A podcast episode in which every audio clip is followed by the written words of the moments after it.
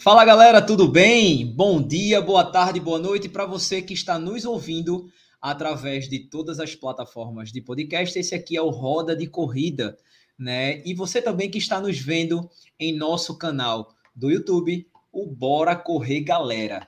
Hoje a gente tem uma visita ilustríssima, já queria ter trazido há bastante tempo, né? Só que para achar uma agenda no horário desta moça é muito difícil, porque ela não para, seja ah. atendendo, ah. seja treinando, seja ficando com os filhos, com a família, com o marido.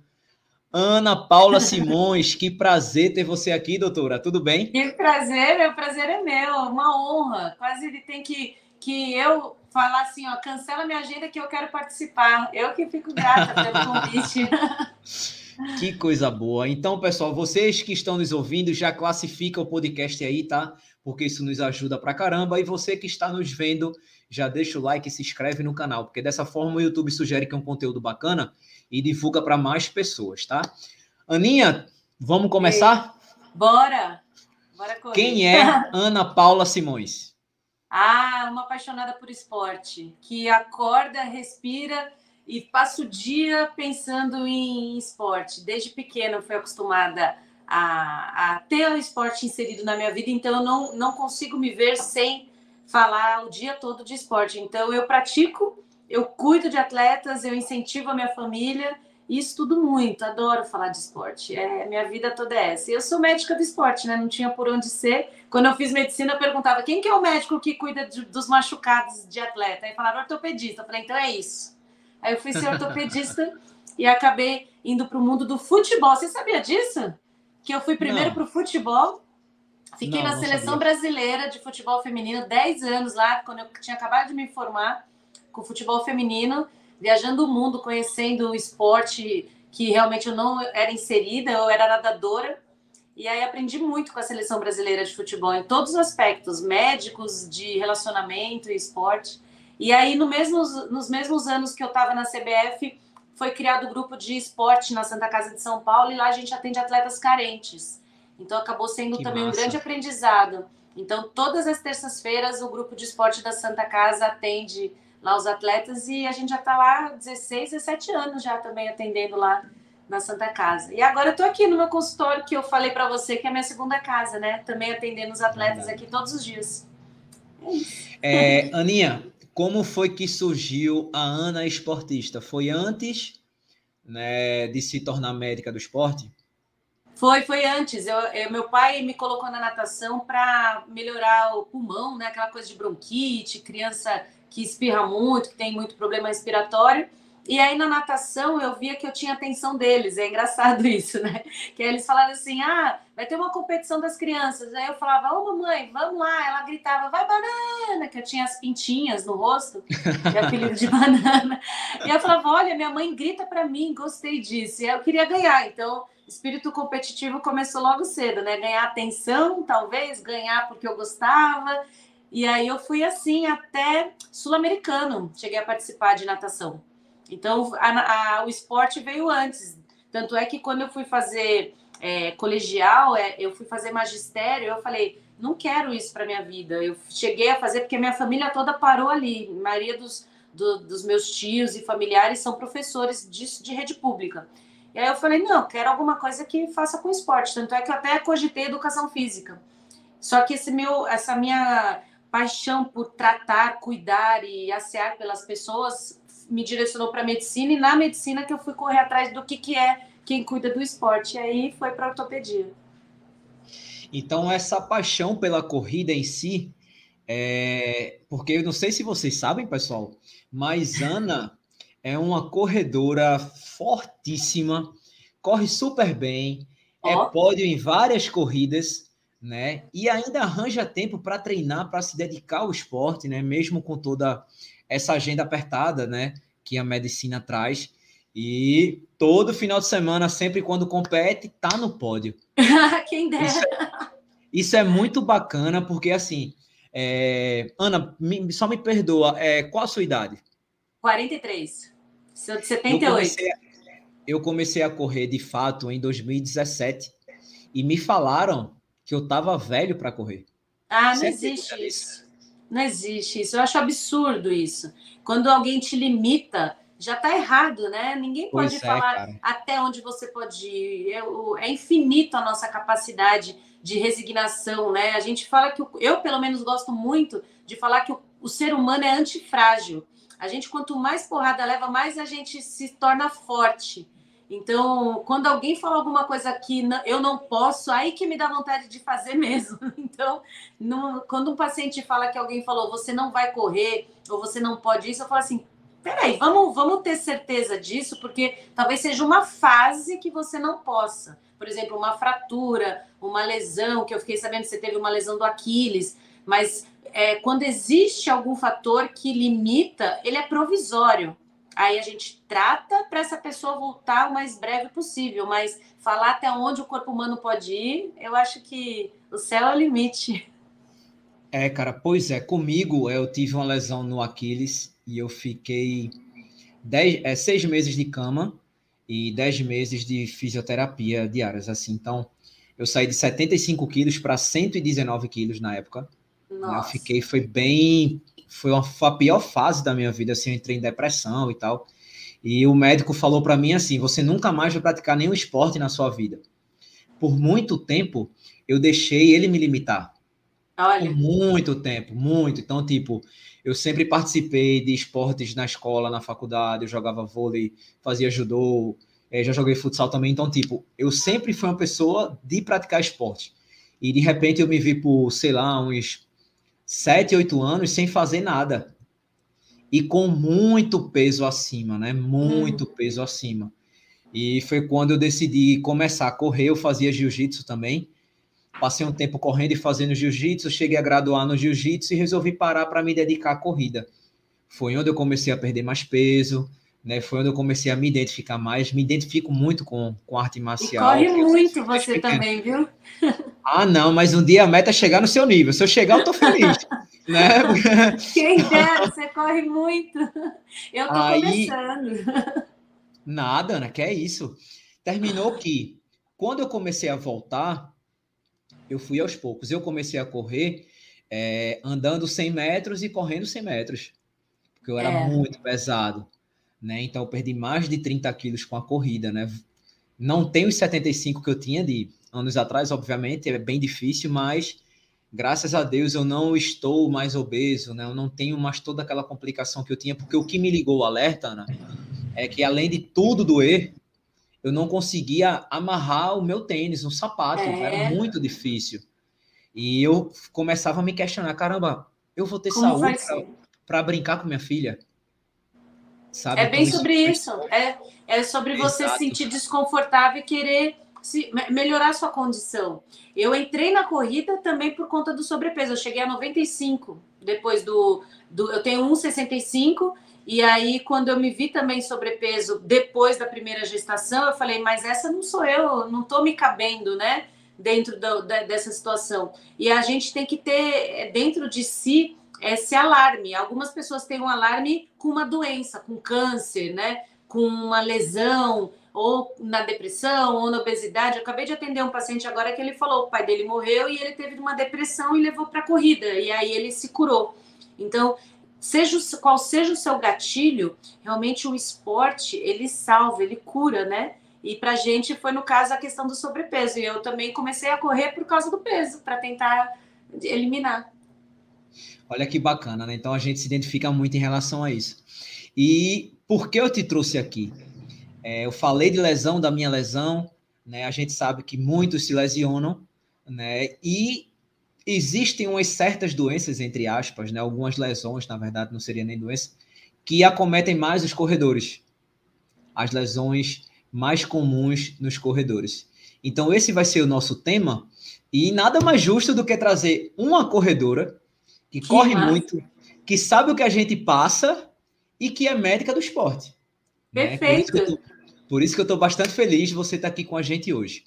E você tá? sabia que o fato de eu ter começado a correr me aproximou muito do público da corrida, né? Porque tudo bem, quando as pessoas vinham e falavam assim, pace, é, ah, eu estou no longão, eu vou entrar no ciclo, eu ia lá pesquisar, mas eu realmente não sentia. quando eu comecei a passar pelas mesmas questões, parece que virou uma chave também interna em mim, assim, eu comecei a, a, a entrar um pouco nesse mundo e acabou me virou um ciclo muito positivo, né? Os pacientes acabaram vindo me buscar, eu estudando cada vez mais, então eu conhecendo o meio e tudo virou uma engrenagem que só para mim só está crescendo e, e, fluindo muito bem, porque quanto mais eu estudo, mais eu tenho vontade de saber e conhecer e realmente mais pessoas vão me procurando. E meu nível vai aumentando, porque agora eu vou ser maratonista igual você, meu amigo. Então, Opa! céu é o limite. Eu vou começar a entender boa. realmente o que se passa na cabeça de cada um, né? Além de tratar as lesões. E qual vai ser a primeira maratona? Ah, Nova York, eu ganhei do maridão, acredita? Boa! Ele me deu massa. antes da pandemia. Antes da pandemia, só que aí entrou tudo isso, não deu. Eu acho que eu nem estava tão bem preparada quanto eu estou hoje. Então, hoje eu me sinto mais é, amadurecida em todos os sentidos, né? Então, acho que eu vou fazer bem melhor do que eu faria há dois anos. E vai ser Nova York. Vamos lá, vou contar tudo para vocês. Coisa boa. É... Ana, então vamos lá. Quais vamos. as lesões mais comuns nos corredores? Olha, vou falar por, hoje, por essa semana aqui no consultório. Hoje está sendo lesões por sobrecarga, que é o que a gente chama de overuse, ou lesões porque a pessoa acabou de sair da pandemia e está vindo para a rua, para o excesso de provas, para um volume que estava do zero para uma meia ou para uma maratona. Então, são as lesões por sobrecarga. Então, elas começam assim, desde um edema ósseo, que é uma inflamação dentro do osso, até uma fratura por estresse. Então, hoje está sendo o carro-chefe essas lesões ósseas por sobrecarga. É o que eu tenho mais visto aqui no consultório. Você quer que eu fale um pouquinho de cada uma ou quer que eu fale um pouco mais Pode dessa? Falar. Pode falar? Então, assim, a gente tem. Eu gosto sempre de dar o exemplo do soufflé, daquele chocolate todo areado. Deixa eu até pegar aqui para mostrar para vocês um, um modelo. Ó. Não sei se você consegue ver que o nosso osso tem esse trabeculado aqui, ó. Esse trabeculado eu lembro que parece o, chocolate, que ele é todo cheio de pequenas trabéculas ósseas. E aí, quando a gente bate né, no chão o nosso pé, ele tem que absorver energia e depois jogar de volta. Só que algumas pessoas que não estão preparadas fisicamente, seja a gente com sobrepeso, ou a fraqueza muscular, ou problemas metabólicos, nutricionais, que também acontece muito, começa a inflamar dentro do osso. Então é como se você pegasse o chocolate, colocasse no leite e entrasse o leite no osso. E isso chama edema ósseo, inflamação óssea. E é raríssimo acontecer a chegar ao ponto de começar a quebrar essas trabéculas aqui, ó, que são essas bolhas que ficam dentro do chocolate. E essas quebras microscópicas é o que a gente chama de fratura por estresse. A pessoa quebra o osso de tanto que sobrecarrega a articulação e tem vindo muita gente com isso, acredita? É, geralmente a gente escuta falar bastante né, de, de fratura por, por, estresse, né? Envolve várias dessas coisas, como você comentou. Só que eu acredito, me corrija se eu estiver errado, que a maioria seja no pessoal que está começando, é, pelo fato de, naquela empolgação, a gente faz um pouco mais do que devia, não respeita muito o corpo no começo, depois é que a gente começa a se conhecer e se limitar assim um pouco mais. Ó, não, Tipo, no começo, deixar eu quero correr todo dia. Hoje a gente sabe que não é bem assim. Ó, tem gente que corre todo dia, massa, não tem nada massa. Mas descanso também é treino, né? Então, existe o descanso, né? É, eu conheço vários amigos que já tiveram lesão por estresse, né? Como eu conheço vários amigos que já tiveram problema na banda iliotibial, como eu já tive, é, panturrilha, canelite, que eu acredito que seja uma das mais comuns, né, Ana? É, é, muito comum. A canelite ela é uma lesão precursora da fratura por estresse. O que acontece? A gente tem nas pernas o que a gente chama de uma pelinha, que chama periósteo. E ela cobre. Eu não sei se vocês já viram que no osso da galinha tem aquela pelezinha, né? Sim, sim. Exatamente esse, essa pele é onde se insere o tendão que pega lá do músculo e vai lá para a perna. E aí o que acontece? Quando a gente começa a correr muito, a gente sobrecarrega a inserção desse tendão na pele do osso. Então, quando a gente busca na internet o termo médico, é periostite, que é o periósteo inflamado. Peri é ao redor do osso. Então, a primeira região onde inflama é ali. depois que vai para dentro do osso, que é o edema ósseo, e depois chega a fratura por estresse. Mas todo mundo começa com a tal da canelite, quando a canela está inflamada, que nada mais é que uma inflamação do osso ao redor. Quando essa inflamação vai para dentro do osso, é o que eu expliquei agora, que é o edema ósseo, e quando o osso quebra, é a fratura por estresse. Então, o primeiro sinal de dor na perna, se você insistir não mudar, seja a pisada, seja a questão de força, a intensidade, a parte nutricional, ele vai evoluir, se você se descuidar, obviamente, por uma fratura por estresse. Então, é, é, o primeiro sinal que a gente tem que entender que tem alguma coisa de errado. A maioria para, né? Você teve canelite no começo? Eu tive no começo. Tive. E não parei, tu acredita? É? é como eu te falo, é, a gente no começo, é, é, como é que eu posso falar? Nós somos muito irresponsáveis no começo. Né? A gente não treina com orientação no começo, a gente não faz fortalecimento, corre de qualquer forma. Óbvio que é até normal, né? Você não tem tanta expertise ainda, mas depois, quando você começa a pesquisar um pouco, é quando você diz: caramba, eu estava fazendo tudo errado. E foi quando eu fiz a minha, a minha primeira maratona praticamente, entre aspas, sem orientação, só peguei orientação já no final, estava faltando um mês e pouco.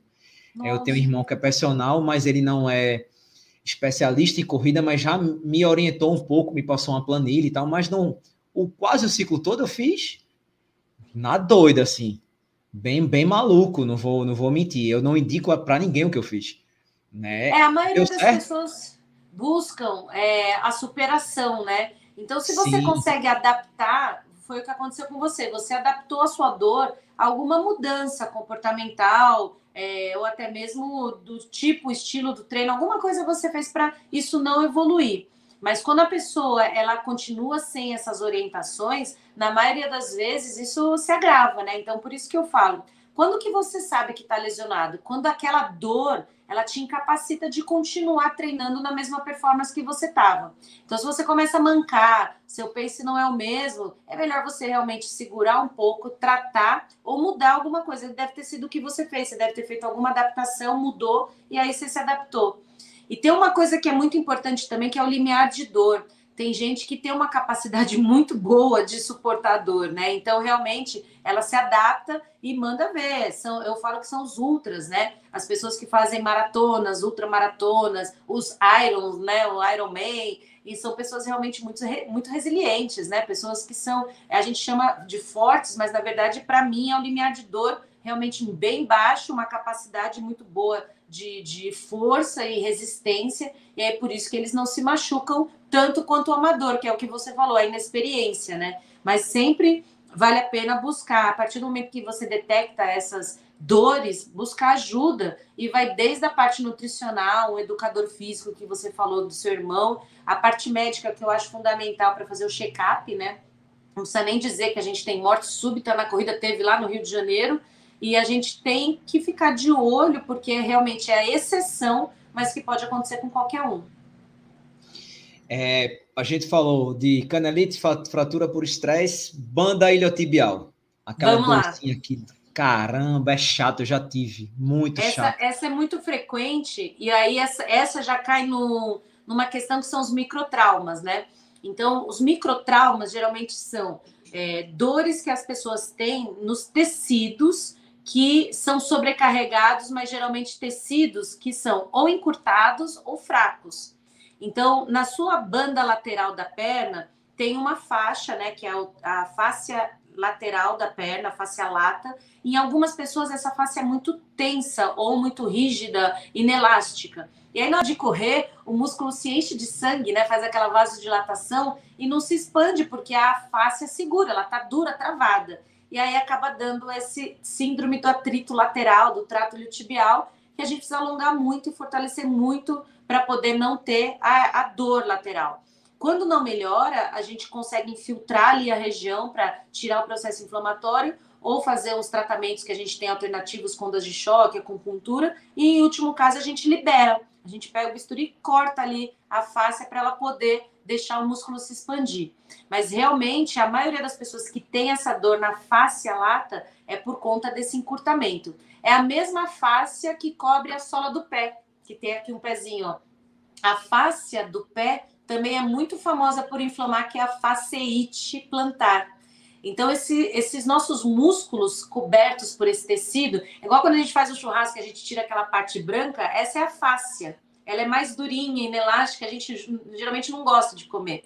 E essa face para algumas pessoas é grossa e dura. Então, as pessoas que têm banda iliotibial, a face grossa ou a faceite aqui muito encurtada, elas geralmente sofrem com essa tensão e precisa alongar muito. Por isso que a maioria dos médicos explicam, alonga, alonga, porque essas pessoas que têm o um encurtamento sofrem da it, né, da faceite, que é essa inflamação da fáscia, que aí no caso tem todos os músculos do corpo. Um dos mais famosos é a fáscia lata e a fáscia plantar que eu acho que muito corredor tem nessa faceite, né? Muito, muito. muita gente que tem. Muita, muito. Né? A, a faceite, ela tem muita relação mais com o pé do que com a banda lateral da coxa, porque nessa região tem muita gente, 90% aterrissa com calcanhar. A maioria das pessoas, na hora de aterrissar, pisa com calcanhar, médio pé e antepé. Então, essa zona de carga, aqui tem um ponto da face que ela se insere. Só que quando ela vai vir aqui para frente do pé, ela se divide em cinco pontos na cabeça dos cinco metatarsos. Então, distribui. É como se fosse uma rede com um ponto de um lado e cinco pontos, e aí você se joga. Esse ponto único, que é o calcanhar, acaba sofrendo mais. E aí, esses flexores dos dedos, que é essa musculaturinha aqui, os músculos acabam tracionando tanto aqui o nosso calcanhar que algumas pessoas têm até aquele osso que é o tal do esporão do calcanhar, que você já deve ter ouvido falar também. Sim, sim. Ele tem um na sola do pé, que é o mais famoso, o esporão plantar, e algumas pessoas têm um aqui do Aquiles, que é o esporão dorsal, que vem junto com a tendinite do Aquiles, que é muito famosa também. Tudo que termina com it é uma inflamação. Então, faceite, tendinite. It é o sufixo de inflamação do tendão, da fáscia e de qualquer região do corpo que pode inflamar, né? Conjuntivite, sinusite, amidalite, né? Otite, tudo que é it é inflamação. Dessas que a gente falou até agora, já teve alguma? Você já teve alguma? Eu tenho constante dores em muitos lugares, mas aqui tá mais me incomodando é uma tendinite dos isquiotibiais, que é aqui atrás do joelho no joelho, cadê meu joelhinho? Vou, não tá aqui. Mas a gente tem dois tendõezinhos que pegam lá do isco, que é do quadril, e vão até a tíbia. São os dois tendões mais compridos que a gente tem. E o corredor geralmente não trabalha muito posterior no fortalecimento. E na corrida a gente usa muito. E aí eu tenho uma tendinitezinha bem chata no meu isquiotibial. Faceite eu nunca tive. Eu já tive. Ah, metatarsalgia. Essa é famosa para mulher, que é uma inflamação aqui, ó nessa parte da frente dos dedos, no metatarso, a gente tem a cabeça dos ossos e quem usa salto tem muito metatarsalgia. Essa, essa é, é para mulherada, viu? Eu vou até pegar aqui, ó. O que, que acontece? A gente tem no nosso pé uma zona de distribuição de pressão que é jogada quando a gente está no salto alto ou pessoas que correm aterrissando com o antepé, que é a exceção, mas a mulher usa muito salto. E aí o fato dela ficar igual uma bailarina, jogando peso nessa região, acontece o que tem acontecido comigo, que é a tal da metatarsalgia, uma dor aqui, ó, nessa região do antepé. E aí, além disso, pode deformar a ponta dos dedos, causando o famoso joanete, que alguns corredores têm quando usam o tênis apertado na frente, ou os dedos em garra, que é aquele dedo assim tortinho. não sei se você já viu os dedinhos em garra. Já vi. Outros perdem as unhas também quando força muito o antepé ou faz bolha nessa parte ou nessa parte aqui, ó. Tudo isso é porque joga muito, muito peso na frente. E aí é uma coisa legal para vocês que fazem review de tênis, sempre quando recomendarem tênis, recomendar com cabedal de tecido para os dedos poderem abrir, se espalhar e não ter esse atrito que a maioria dos tênis causavam, que eram bolhas e calos nessas regiões. Ótima dica, olha aí, já vou repassar para os amigos que também fazem review. É, quando você começou a correr, é, hoje você faz meia maratona, ultimamente tem feito muitas provas de cinco, né, onde tem surgido os pódios e tal. Então, dos cinco, dos, dos 10 e dos 21, qual a distância que você mais gosta? A 21, definitivamente. Eu estou me conhecendo ainda, mas eu acho, eu acho que é uma prova que você entra naquele flow e realmente curte. Eu, eu, os 21 é uma prova que eu curto muito, porque eu não, não tenho essa coisa de performar. As meninas que estão fazendo 21 para pódio, realmente elas têm muito mais anos assim de experiência. Então, quando eu faço 21, eu sempre vou para me divertir.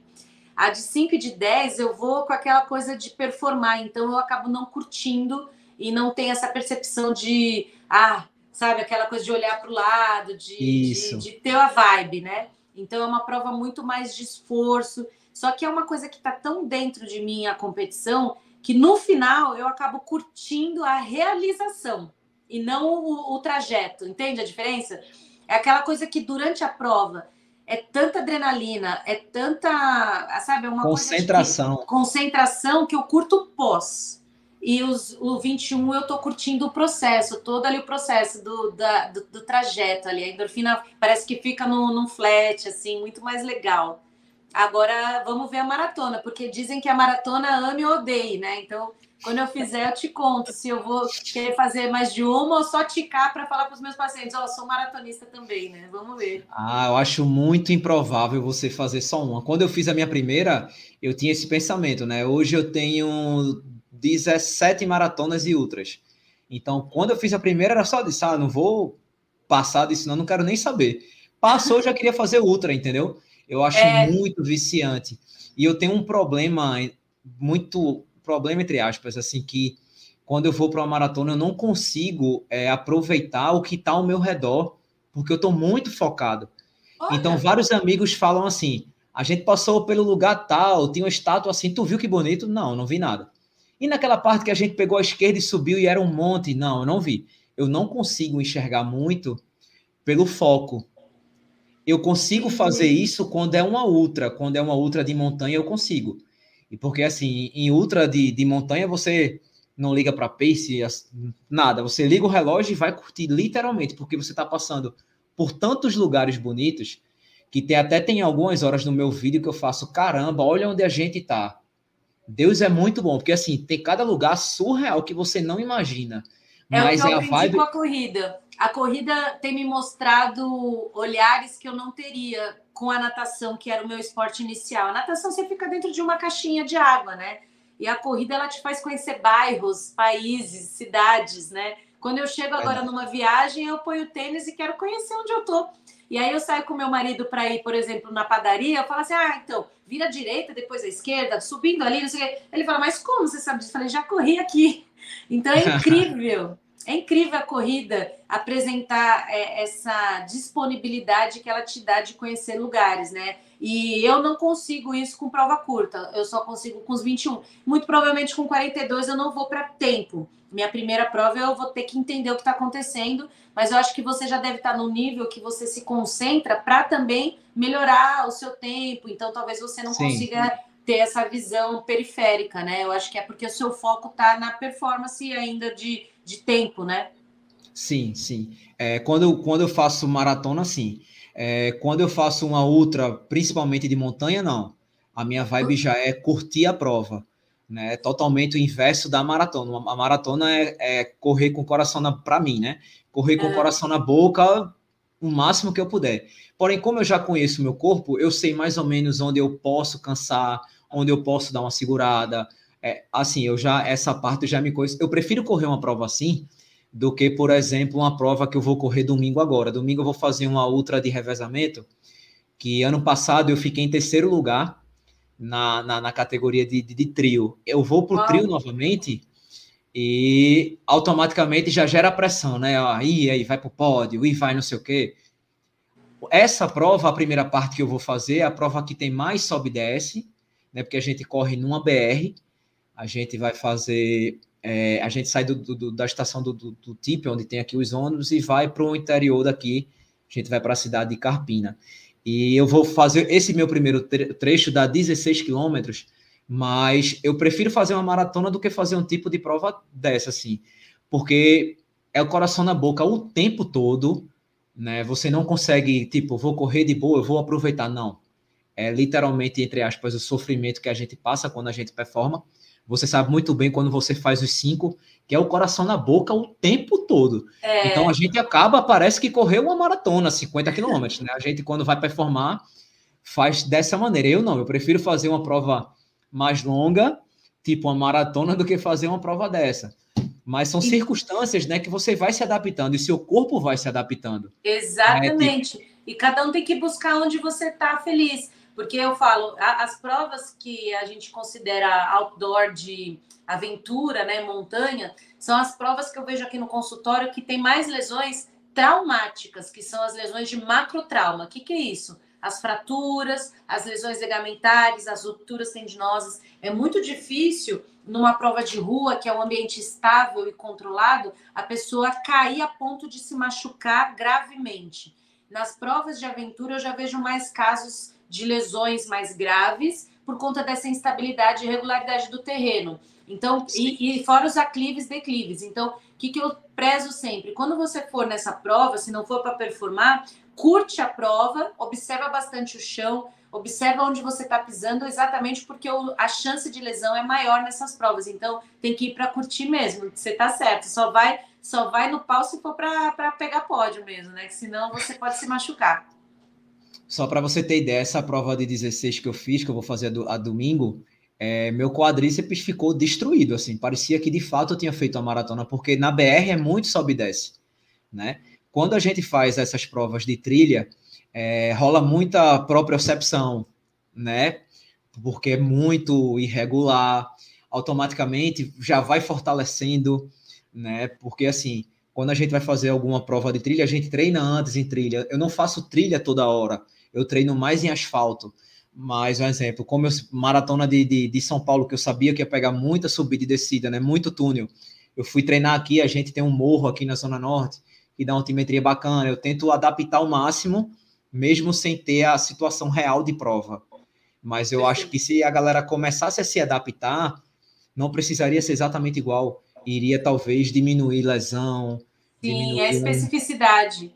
A gente Sim. costuma falar antes de você ir para uma prova, tenta, na medida do possível, estudar o percurso, a altimetria, se conseguir também ver a, a, a zona, se ela está numa zona onde tem um nível de oxigênio considerado, porque tem muita gente que passa mal quando vai para um lugar que tem é, o ar rarefeito. Então é, é legal você também estudar um pouquinho exatamente para você simular essa especificidade dentro da sua região, do possível, e ir um pouquinho mais cedo, se for principalmente para outro país para você fazer as adaptações também, que isso é importante, né? Seja climática, seja do fuso horário, né? Que tem o jet lag também. Então é legal pessoa, as pessoas se preocuparem com essas questões específicas de cada prova, perfeito.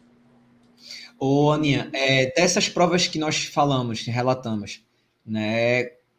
Depois de uma lesão constatada e tal, o tempo de média assim que você tem, tem para tratar, vamos supor, de uma fratura por, por estresse, sei lá, na canela, e quanto tempo passa para curar? Em média, eu sei que cada caso é um caso. Olha, é bem variável, mas é, eu vou falar que uns três meses é um tempo mínimo para uma fratura. Para a pessoa voltar a correr é um tempo mínimo, porque além da consolidação, uma consolidação óssea de uma fratura normal vai de quatro a seis semanas. Seis é o, é o, ponto médio, mas pode ir até oito semanas. Então, se considerar dois meses da pessoa para colar, ela ainda vai precisar pelo menos mais um mês para poder colocar o condicionamento físico dela de volta, né? Para voltar a correr. Então, eu costumo falar que é, cancela a prova, cancela o que você tiver para não gerar ansiedade. Quando tiver consolidado efetivamente, aí a gente volta progressivamente para os treinos. Mas para você ter uma ideia, existem casos de fratura que não colam, que são nas zonas de alto risco e a gente precisa passar parafuso, placa, haste. Então, algumas pessoas vão para cirurgia se não, se não conseguir cuidar. E existem algumas pessoas que fazem a fratura por estresse por um, uma síndrome que chama déficit energético, que acontece por fraqueza metabólica mesmo. Não é porque ela correu muito ou treinou errado é porque ela não tem alimento, nutrição, energia para aquilo que ela está fazendo. Isso é muito comum em mulheres, e você já deve ter ouvido falar que era considerado tríade da mulher atleta antigamente. E hoje a gente vê que é muito mais complexo, por isso que chama síndrome do déficit energético. Então não é normal uma atleta não menstruar, que é o que a gente fala de amenorreia induzida pelo exercício. Não é normal a mulher ou o homem ter osteopenia, que são os ossos fracos na densitometria óssea. Não é normal ter anemia. E algumas pessoas falam, ah, é do atleta, ou ficar gripado toda hora. Tudo isso é sinal, até mesmo insônia ou alterações de humor, quando isso, ou gastrointestinais, isso são sinais que você não tem energia suficiente para aquele esporte, você está favorecido a se lesionar, se machucar e até mesmo ter uma que a gente chama de uma síndrome de overtraining, que é uma, uma perda excessiva de músculo e você começa a se deteriorar literalmente. Então tem que tomar muito cuidado. Os nutricionistas, eles fazem o que a gente chama de gasto energético e calculam quanto que você tem que comer e suplementar. Então é fundamental você ter isso, principalmente para quem faz provas mais longas e cada vez maiores, as pessoas não sabem que ela tem que ingerir alimento para ter energia para aquilo, senão elas se, se machucam. É, foi bom você ter falado disso. É, eu tenho uma nutricionista, Ana Paula, que quando a gente. Ana Paula também. Ana é, Paula. É, coincidência. Tá e a dieta é de acordo com a minha planilha de treino. Então, quando vai chegar uma prova, uma ultra, é, é tudo bem que elaborado. Inclusive, eu levo comida para ultra, comida de verdade, assim, na mochila e tal. Né? Porque, assim, pelo fato de a gente estar tá correndo ali 7, 8 horas, 9 horas, a gente tem que parar uma hora, comer, né? A gente tem que. Existe tudo isso. As pessoas acham até que é correr sem parar uma, uma outra assim. Não é. A gente para, toma água, se hidrata, o isotônico, enfim. É, muita gente troca até de roupa, de camisa. Várias pessoas fazem isso, mas o, o importante é essa parte da alimentação bem balanceada, bem adequada para a prova em específico que você vai fazer, né? Porque pelo fato de você passar muito tempo em atividade, vai ter uma hora que bate fome, né? Exatamente. Cara, você correr com fome numa prova longa, meu Nossa. amigo, é horrível. É sabe? muito. Então... Você não está curtindo, né? Não está mais feliz. Não tem razão, Exatamente. né? Se você não está se divertindo, não tem por que você tá ali. Verdade. E essas coisas, obviamente, que nem todo mundo tem o privilégio, né, Aninha, de ter um, uma nutricionista ou um nutrólogo. Enfim, infelizmente nem todo mundo tem. Né? Seria muito bom que todos pudessem né, treinar desta forma, mas a gente sabe que a maioria, infelizmente, não tem. E muitos quebram durante a prova por conta disso. É, né? mas Às olha, vezes... essa, essa parte que a, da ajuda, a gente tem os sistemas públicos, eu sei que é, é mais complexo nos outros estados, mas a gente tem consulta online hoje para o CFM liberou na pandemia que os médicos, nutricionistas e qualquer profissional da saúde, até terapia a gente consegue fazer online. Então, hoje, para quem tem dificuldade de ter acesso, é, vamos falar primeiro na questão de localização. A gente consegue achar nas redes ou através de amigos um bom nutricionista do esporte marcar uma consulta, assim como médico, terapeuta, educador físico, tudo online. Então, isso é permitido legalmente. A questão financeira. Isso a gente pode conseguir através de planilhas que são fornecidas é, em, em, revistas ou através de assessorias. Então, a gente consegue ter um acesso, pelo menos mínimo, para quem não tem condição financeira. O ideal é que seja individualizado, mas quando não é possível, procura a gente, procura Bruninho, procura, sabe? As pessoas Sim. são acessíveis, a gente quer ajudar e a gente consegue fazer preços e, e condições e, e, e, pessoas que querem. Inclusive, tem estudantes de nutrição falando: olha, tem casos que são interessantíssimos a gente aprender com a pessoa. Então, a gente faz parceria, a gente tem que é, realmente ajudar uns aos outros para, no final das contas, ter saúde, que é isso que importa. Né? A pessoa tem que correr para se divertir, não só correr, mas fazer atividade física para ela ter saúde, se divertir e estar tá feliz. E não se machucar correndo de qualquer jeito ou fazendo as coisas sem você ter uma fonte energética. Então, para o ortopedista, para o médico do esporte, é fundamental que a pessoa tenha uma boa alimentação, uma boa hidratação, uma consulta ali geral, né, global, que treine bem, que fortaleça. Senão, aí vai cair aqui no consultório muita gente, a gente fala assim, poxa, tem alguma coisa errada, vamos fazer uma educação aí para as pessoas, né? Eu acho que isso é um dos pontos mais chaves assim que a gente pode falar. Cuidem-se, a gente tem acesso hoje virtual de todas as formas, né? E como, como a Ana falou agora, assim, a gente está aqui para ajudar, a gente está aqui para ajudar. É, eu tive o prazer de conhecer a Ana pessoalmente ano passado no Rio, né? A Olímpicos nos, nos levou para fazer a maratona, teve o treino, o Corre, Bota para Correr Rio de Janeiro e tal, foi muito bacana e foi onde eu conheci a Aninha pessoalmente. E para quem não conhece a Aninha, vocês não têm noção da figura que ela é. Eu vou só dar um exemplo. A gente estava em São Paulo, antes da maratona, na casa do Corre, e a Mauri, um amigo meu, né, que também conhece, Ana, estava com a lesão no tornozelo. Você lembra? Aí eu falei, Ana, cara, olha, olha o pé do Mauri aqui, olha o que ele quer fazer, ele quer correr amanhã. Ana, vem ah, cá, senta aqui para eu ver seu pé. Não foi? Você lembra disso? Foi, ele tinha rompido então... os ligamentos. ele tá bem? Tá, tá, já deu uma melhor. Aí quer voltar para jogar bola, você acredita? Ai, meu Deus, esses esportes de, de contato sempre tem lesão. Eu falo, é esporte radical futebol. Aí terminou que nessa consulta, entre aspas, foi a, a Mauri, Jean e quem mais? Tinha mais outra pessoa que eu não lembro tinha, agora. Tinha, tinha. Eu acho que era a modelo da Olímpicos. Esqueci o nome dela, de cabelo cacheadinho, linda.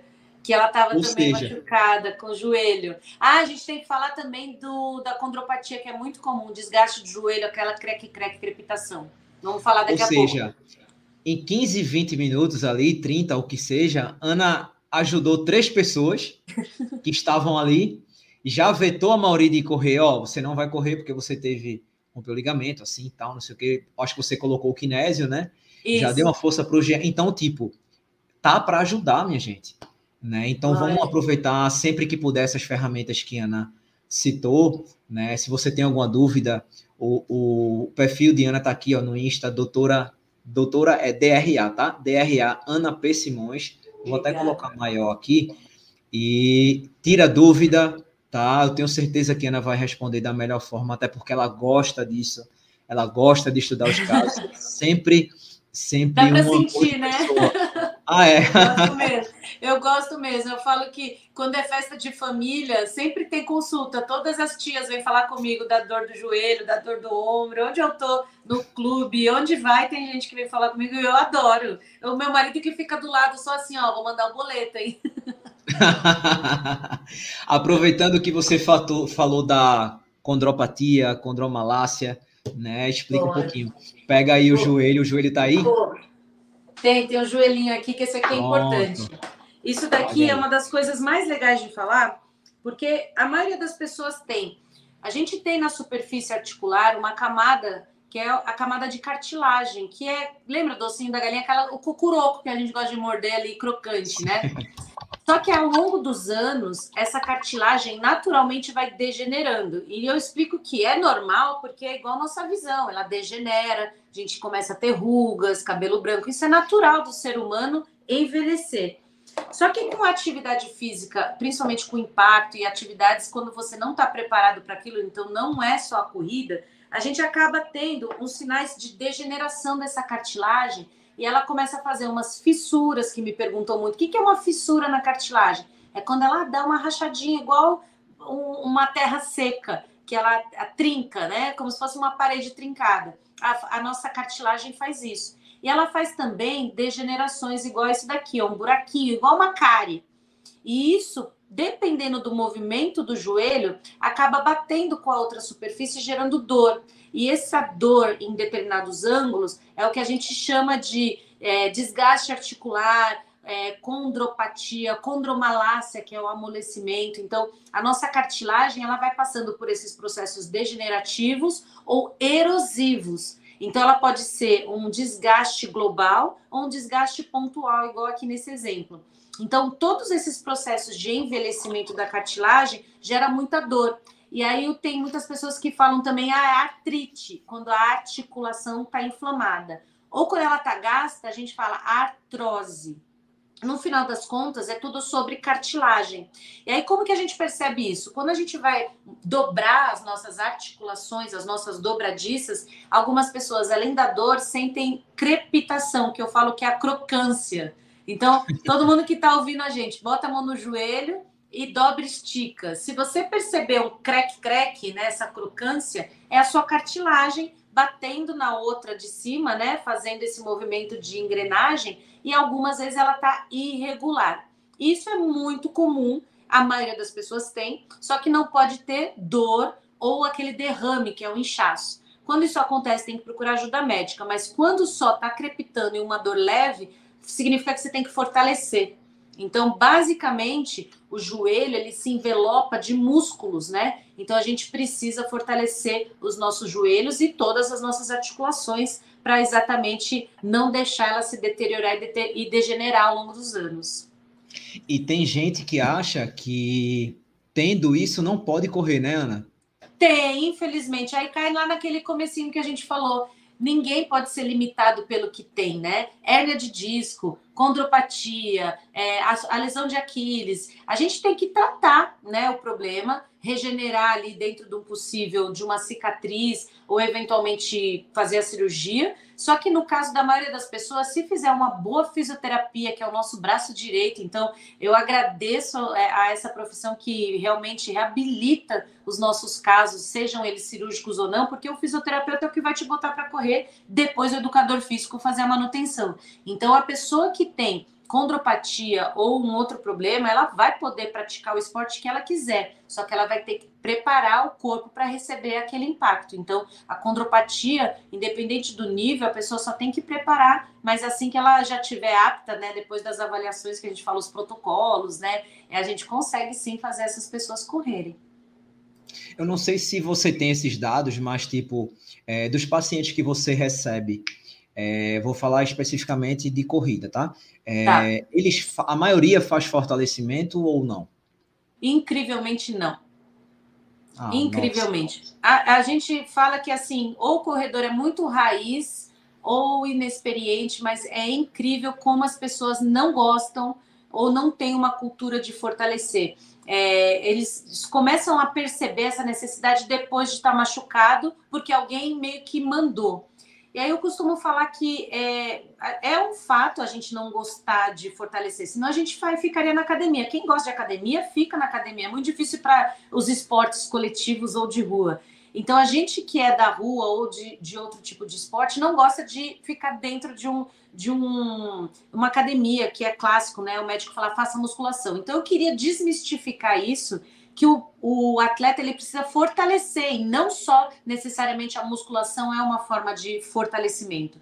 Então a gente vê exemplos de atletas fazendo crossfit, pilates, funcionais, é, exercícios que estimulam a resistência física e a força, não necessariamente dentro de uma academia. Então, o fortalecimento ele precisa ser contra uma resistência, contra uma força ali que você está impondo no seu músculo, e você consegue transformar aquilo lá em capacidade de absorção de impacto e impulsão para a corrida, e não necessariamente só a musculação. Então, tente descobrir algo que você goste de fortalecer e lembra sempre que aquilo é para você melhorar com sua corrida. Então, quando eu estou fazendo lá uma academia, eu estou pensando, ah, isso daqui é para eu correr melhor, isso aqui é para eu correr melhor, e o foco muda. É, é uma forma da gente conseguir é, fazer aquilo sem tanto drama, sabe? Mas tem que fortalecer. É, eu gravei um episódio com a Ademir. A Ademir passou um tempo lá no Quênia, né? Foi a terceira vez que ele foi fazer o camp no Quênia. E quando eu, eu, eu perguntei ele a semana de treino dos atletas quenianos. Hum. Ele relatou e tal, e eu perguntei assim, o fortalecimento. Aí ele falou que só os atletas de altíssimo nível fazem fortalecimento lá no Quênia. Porém, Olha. o fortalecimento é com o peso do corpo, ou seja, exercício funcional com o peso do corpo com foco no core, né? Perfeito. Então, pelo fato deles correrem em montanhas, estarem a 2,400 de altitude, muito sobe e desce, trilha, single track. A maioria não faz o fortalecimento porque esse tipo de treino já os deixa fortalecidos, né? Muita montanha, muita trilha, sobe e desce, propriocepção, quadríceps, tudo, né? E me chamou muita atenção isso. Até porque lá, ele falou que lá no Quênia, na cidade de Item, que eles estavam, que é a cidade dos campeões, não existem academias. Então, era isso que eu ia falar. Existe um viés aí nessa questão, porque o fato de não ter academia, também eles têm que se adaptar a outra forma de fortalecimento. Então, Exatamente. os atletas de elite já têm acesso ao fortalecimento. Então, por que, que só o atleta de elite faz o fortalecimento? Teoricamente, o fortalecimento é para todos, mas como eles não têm acesso, eles fazem o que dá.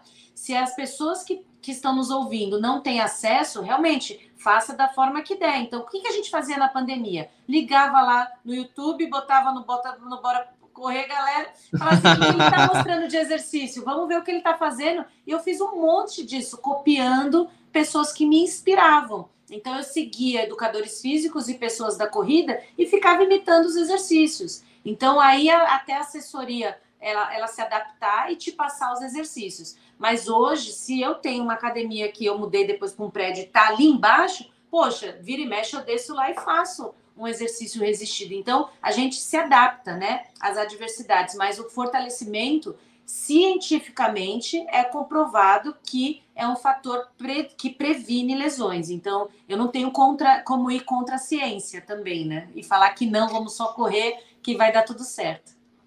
Ou seja, se adaptar à sua realidade e faz o que der, desde que faça, né? Não, não importa se você vai ser em casa, é, levantando e sentando na cadeira, não, só, não importa, né? Mas que você faça alguma coisa. Eu acho que o mais importante é, como Ana bem frisou, a pandemia nos ensinou muita coisa, né? Seja no exercício físico, seja na culinária, né? Sim. Muita gente começou a, a cozinhar é, na pandemia, fazer curso online de várias outras coisas. Eu mesmo fiz vários cursos online, né? Na, durante a pandemia, eu acho que o intuito era não parar, né? E é isso que a corrida te traz, o esporte te traz, não para.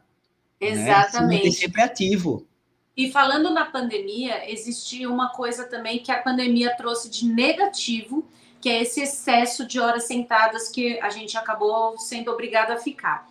Então, eu tenho pego muitas pessoas com dores nos quadris e na lombar e alguns na cervical por conta do excesso do celular e computador. Então, o que, que eu tenho falado? A gente precisa arrumar uma forma de levantar mais da cadeira, então deixar a água longe, o café longe, atender o telefone, levantar para conversar, sentar em bola de pilates. Eu até dei essa dica para Raquel Castanharo, que ela estava com uma tendinite também. Eu falei, Raquel, senta mais em bola de pilates. E tenho falado muito para as pessoas trocarem um pouco o ponto de apoio e fortalecer aqui o core e o quadril. Então, a pandemia também levou muita gente a, a obrigar a ficar trabalhando em um ambiente que não era adaptado, né? que é a ergonomia que a gente fala domiciliária, tem que ser uma, uma posição dentro do possível mais confortável possível e que você levante mais vezes. E dentre ali os seus horários, se puder alongar um pouco e fazer um pouco de mobilização do quadril, sentar de cócoras, né, que ficou na moda na pandemia também para as pessoas alongarem, mas a ideia é também as pessoas saírem dessa rigidez que a gente fica aqui pelo tempo sentado na pandemia. É muito importante falar isso também. É, amigos, a gente vai chegando ao fim, né? Foi, poxa, foi muito bacana. A gente, olhei aqui, já vai dar uma hora de bate-papo. E eu acho que é bom quando é assim, a gente nem espera, o tempo passou, a gente falaria aqui por horas, né? Porque é sempre bom falar de corrida e ter Ana aqui, um momento muito bacana para mim. É, Ana, Obrigada. muito obrigado, né, pelo tempo aí que você é, nos contribuiu, porque assim, a gente teve uma aula, né? a gente teve de fato uma aula, e isso é muito bacana, né?